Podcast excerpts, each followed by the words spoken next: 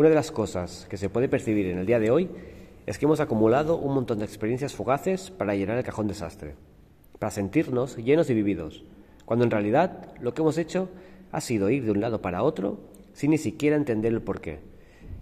Como son fugaces, nos hacen sentir bien ese momento y cuando ya no lo hacen, fuera. Partimos del carpe diem y del tempus fugi como nuestra máxima. Nos lo tatuamos a fuego como si fuera lo mejor para acceder a la libertad personal. Y yo te pregunto, ¿existe un estilo de vida perfecto una forma de pensar ideal? Este es el kit de la cuestión. Miramos nuestra experiencia hacia adelante como el objetivo, con el objetivo de que sea perfecto. Un ejemplo, en clave movimiento y ejercicio, es cuando queremos los resultados rápidos, a la hora de mejorar nuestra condición física a toda costa. Queremos vernos mejor para aparentar y somos capaces no solo de maltratar el cuerpo, sino también de engañarnos a nosotros mismos sin mirar los efectos globales que puede producir nuestra salud, y todo por ganar tiempo, por estar mejor a la de ya. Parece que la vida sea una carrera y la actividad física una escapatoria. A ver quién llega primero y gana el trofeo de la apariencia vivida, sufrida y rápida. ¿Cuántas cosas nos perdemos por el camino por querer ir rápido? Y el cómo de la rapidez y fugaz es la facilidad. Queremos las cosas ya y fáciles.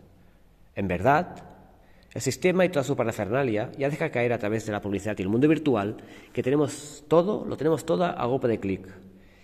Ya nada tiene que suponer un esfuerzo, pero a la vez estamos cansados de realizar miles de actividades cada día. Y además lo hacemos todos sin levantarnos del sofá. Ni siquiera nos movemos ya para ir a comprar. Nos hemos convertido en máquinas, olvidando nuestra naturaleza humana, el movimiento que podemos hacer en todo momento. Y pensamos y actuamos como sistemas operativos, abriendo y cerrando programas, obteniendo información instantánea produciendo sin descanso. Muchos libros y películas pronosticaban una revolución tecnológica, pero pocos que el humano se uniría a ella transformándose en su propia máquina, dejando de lado su más preciado regalo. Una vida que no entiende de códigos binarios y más bien de sentido común. Y resulta que ya tienes la mejor máquina inteligente, tu cuerpo. Es que la vida, la vida es movimiento.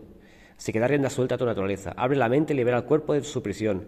O mueve el cuerpo y la mente irá detrás. Pero hagas lo que hagas, estará bien. Empieza dando el paso. Y esto tiene un precio. El precio de hacer lo que te salga del alma. Así que levanta el culo y muévete.